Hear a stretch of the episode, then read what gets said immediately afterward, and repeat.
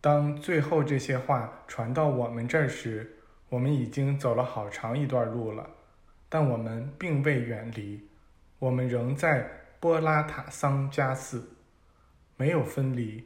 我们从未觉得自己离开了这块圣地。在这一整天里，那位舍拉除了欢笑就是唱歌。和从前一样，他的笑声和歌声似乎运送着我们的身体通过了所有艰难路段。下午两点，我们再次到达了寂静的马哈穆尼寺，但我们没在那儿停下来过夜，而是接着往前走去，一口气走了十六个小时，走出了一百二十多公里。尽管如此，我们丝毫不感到疲倦。我们就这样一路走到了桑斯哈瓦，在那儿，有人把我们带到一座湖畔的美丽寺院。我们在那儿休息了两天，准备去翻越那个横跨喜马拉雅山的山口。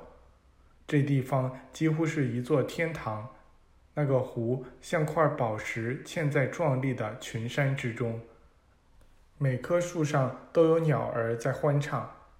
与我们一同赶路的大师们有很大一部分就住在这里。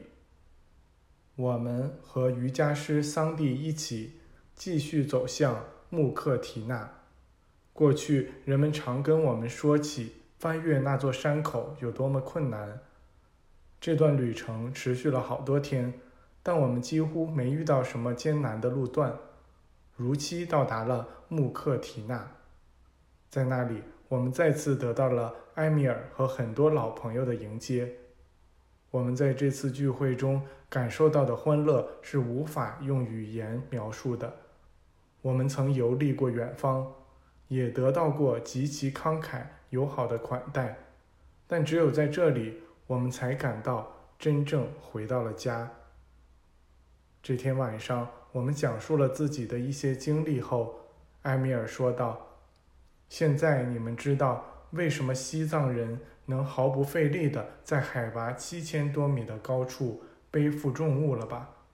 你们知道他们是怎样登上珠穆朗玛峰的？他们去到那众神之山，他们这样称呼它的顶上，他们征服这山神，就像他们征服或战胜某个重负之神一样。换句话说。他们不去理会那个重负，于是那重负便不复存在了。你无法把重负放在一个真正的神人的肩膀上，更无法将其放在他的形体上。你们现在能够看出耶稣那句话是真的。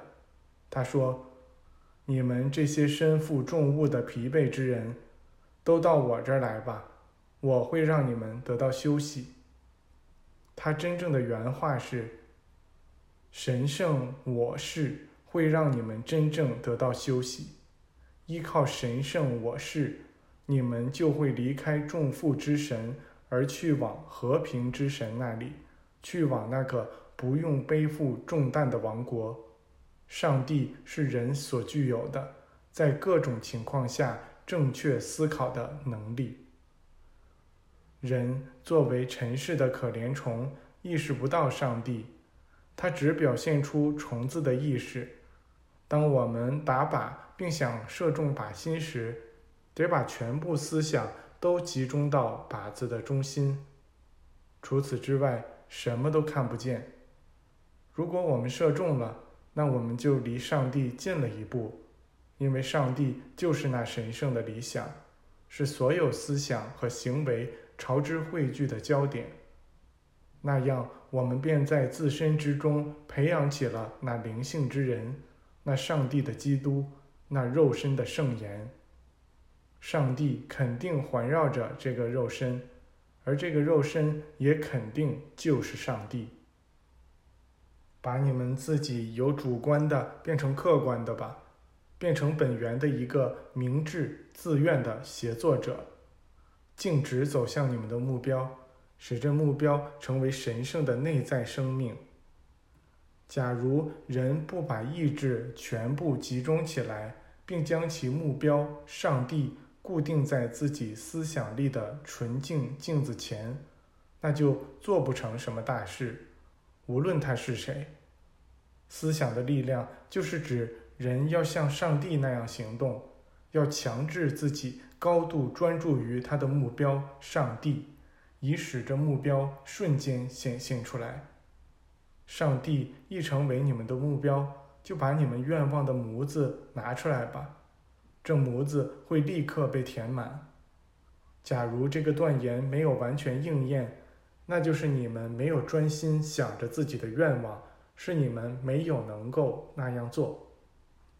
当你们明确表示出自己的愿望时，它就是神圣的。